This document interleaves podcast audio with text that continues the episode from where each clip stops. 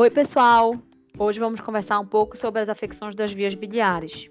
Falaremos de colelitíase e suas complicações e do pólipo de vesícula biliar.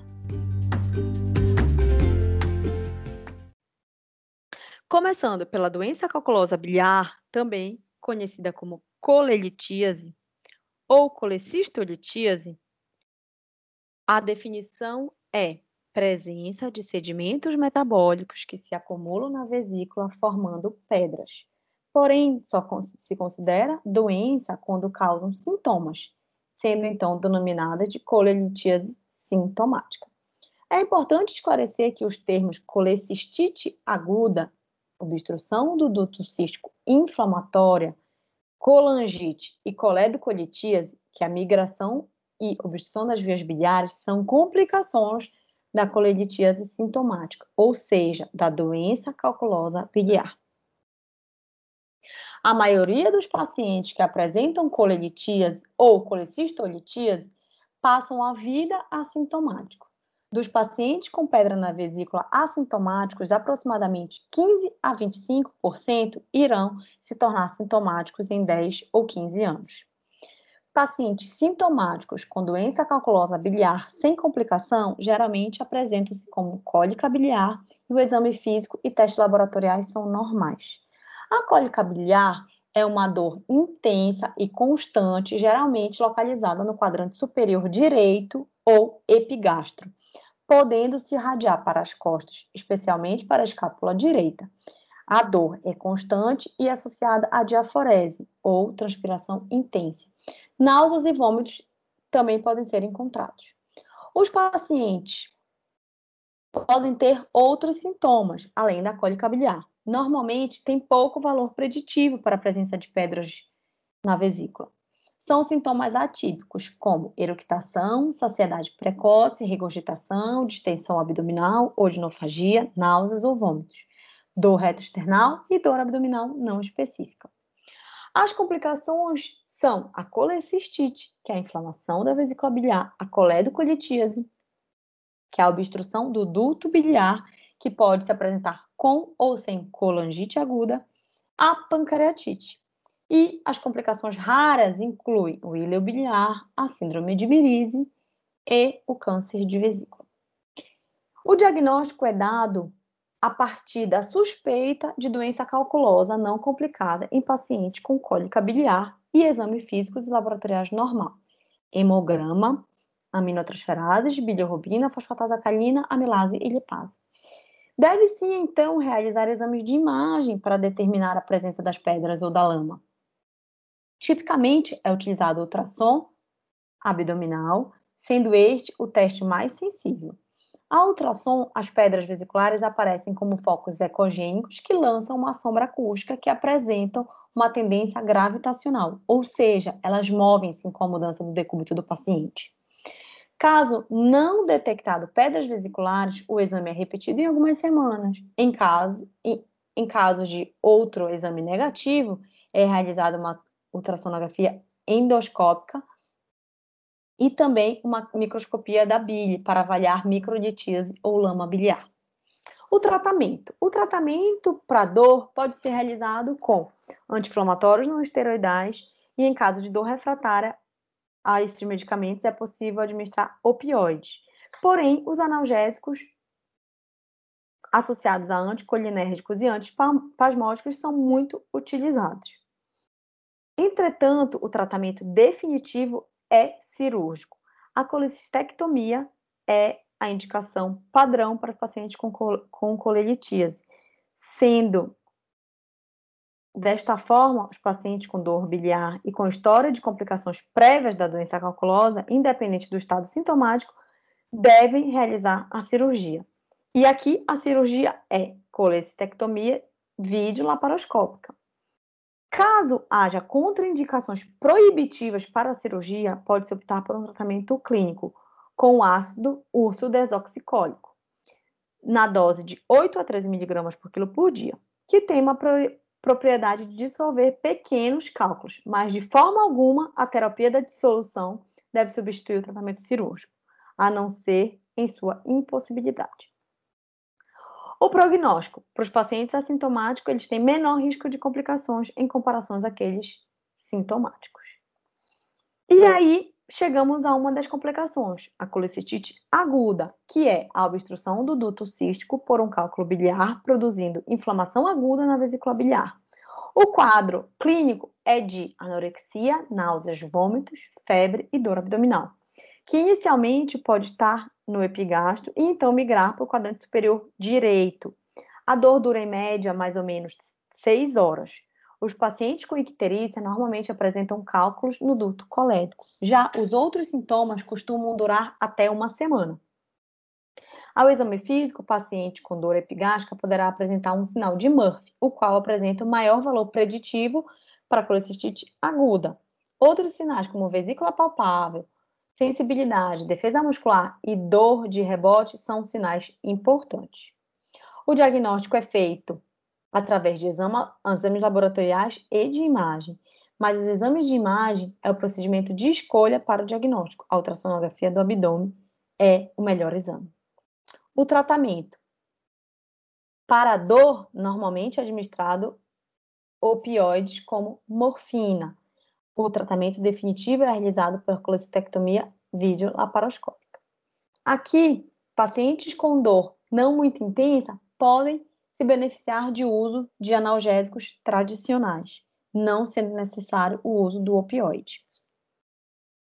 Na coledocolitíase, é, existe a presença de cálculos no duto colédoco, sendo que existem coledocolitíases primárias, em que os cálculos se formam no próprio duto, e as coledocolitíases secundárias, em que o cálculo migrou da vesícula biliar para o duto cístico, então para o duto colérico. Os cálculos no duto podem resultar de obstrução parcial e transitória, e muitos acabam sendo expelidos espontaneamente através da ampola de váter no duodeno. Durante as obstruções passageiras, o paciente pode apresentar dor do tipo biliar, idêntica à dor da colelitíase, podendo ou não estar acompanhada de icterícia. Geralmente, é leve a moderada, além de colúria e acolhia fecal. Colúria, a coloração escurecida da urina e a colhia fecal, a coloração esbranquiçada das fezes. Normalmente, na coledocolitíase, os pacientes apresentam surtos transitórios de síndrome colestática e icterícia flutuante. O diagnóstico deve ser feito através de ultrassonografia transabdominal, para então dividir os pacientes em quatro grupos pois apenas a ultrassom não confirma a coledocolitíase. Os, os pacientes serão classificados da seguinte forma: alto, alto risco, médio risco, baixo risco e muito baixo risco. Os pacientes com alto risco, a icterícia é flutuante, existe colúria, acolhia fecal ou colangite bacteriana aguda recorrente. Então, prosseguimos com colangiopancreatografia reterógrada, sendo esse procedimento diagnóstico e terapêutico.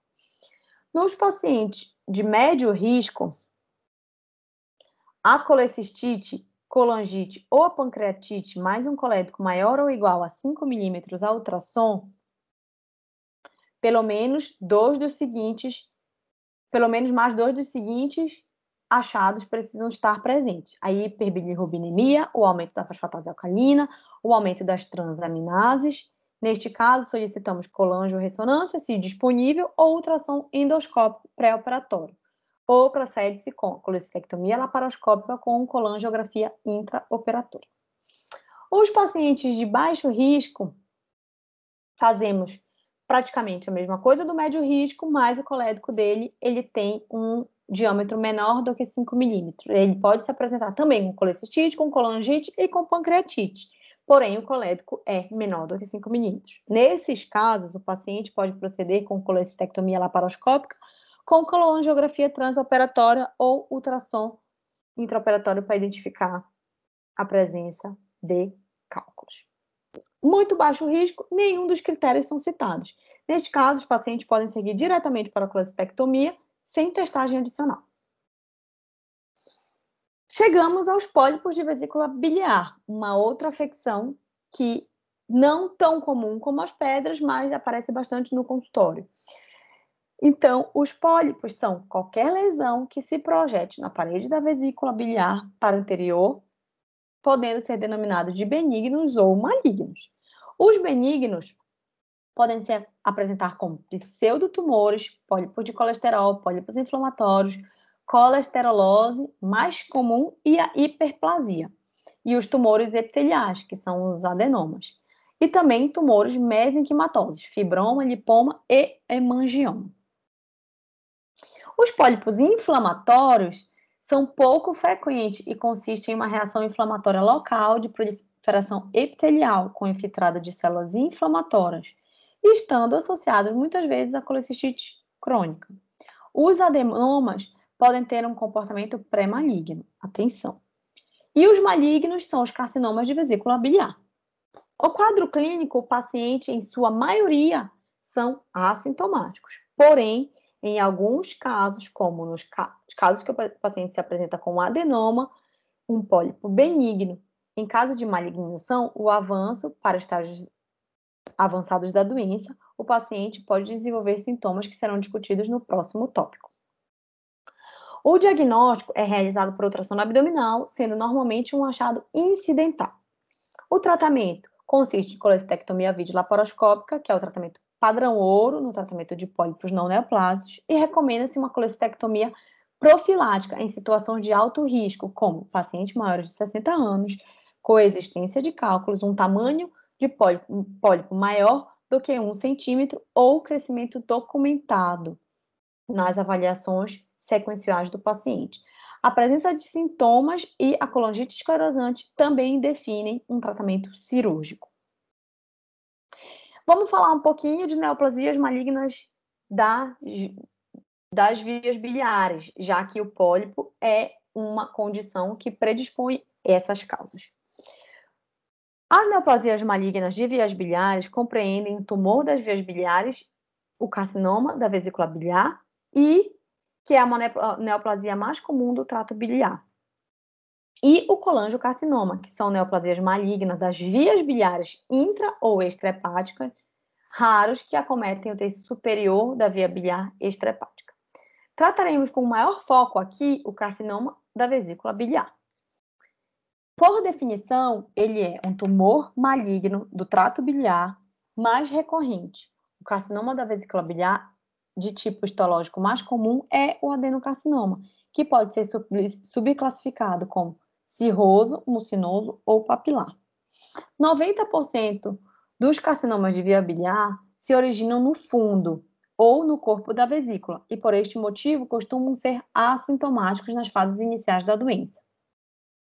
Quando presentes, os sintomas, em geral, refletem a existência de doença biliar calculosa prévia, ou seja, piora as queixas de colelitíase com o aumento da intensidade e a frequência da dor biliar. A perda ponderal involuntária e significativa, massa em hipocôndrio direito e anorexia são encontradas em combinações variadas e quase sempre indicam doença avançada e incurável. O diagnóstico é feito a partir da investigação iniciada com ultrassom das vias biliares e diante de evidência de carcinoma de via biliar, realiza-se uma tomografia computadorizada de abdômen com contraste, pois com este exame vai ser possível uma maior sensibilidade diagnóstica e permite assim um estadiamento mais preciso da doença. Deve-se salientar que o crescimento da importância da ressonância magnética para esse diagnóstico permite diversos aspectos da doença. O tratamento, a única possibilidade de cura é a restrição cirúrgica. Radioterapia e ou quimioterapia não alteram a sobrevida dos pacientes. Podemos seguir quatro cursos de tratamento para os pacientes. Curso 1. O paciente com achado incidental de pólipo na vesícula biliar recomenda-se uma colestectomia profilática, tal como citado acima quando a gente conversou sobre pólipos em que o paciente apresenta mais de 60 anos, coexistência de cálculos, um tamanho maior do que um centímetro ou crescimento documentado, além da presença de sintomas e colangite esclerosante, tem indicação da cirurgia. Entretanto, a cirurgia de escolha é a colecistectomia aberta convencional, pois com a técnica videolaparoscópica há risco de perfuração da vesícula, algo que em paciente com carcinoma da via biliar pode disseminar células malignas no peritônio, tornando a doença potencialmente curável em uma condição incurável. Vale ressaltar aqui que cirurgiões com alta experiência de cirurgias por vídeo podem fazer tal procedimento videolaparoscópico, não aumentando assim o risco de lesão da via biliar ou da vesícula biliar. Isso faz com que algumas doenças neoplásicas sejam sim indicações de cirurgia videolaparoscópica. Isso depende muito da experiência do cirurgião do serviço. Opção 2. A conduta nas, nos carcinomas de via biliar diagnosticado após a colestectomia por algum motivo. Quando o carcinoma da via biliar é diagnosticado por histologia após uma colestectomia, a conduta dependerá do estadiamento da lesão. Normalmente, um estadiamento T1A e T1B já são considerados tratados simplesmente com a colestectomia. Já as lesões T1B, acompanhadas de invasão perineural, linfática ou vascular, e lesões T2 devem ser submetidas à colestectomia radical ou estendida. Por quê? Porque muitas vezes o paciente tem um pólipo de vesícula biliar, é submetido à cirurgia e no histopatológico pode vir um carcinoma de via biliar. Nesses casos, a gente trata desta forma. Opção 3. A conduta na suspeita de carcinoma de via biliar potencialmente ressecável no pré-operatório. Todos os pacientes nessa condição devem realizar o procedimento a depender, é claro, do estadiamento, semelhante à conduta já citada anteriormente. Ressalta-se que a invasão de estruturas adjacentes, como a flexura hepática do colo, não contraindica a, re a realização da cirurgia radical, assim como uma invasão do tecido hepático. 4.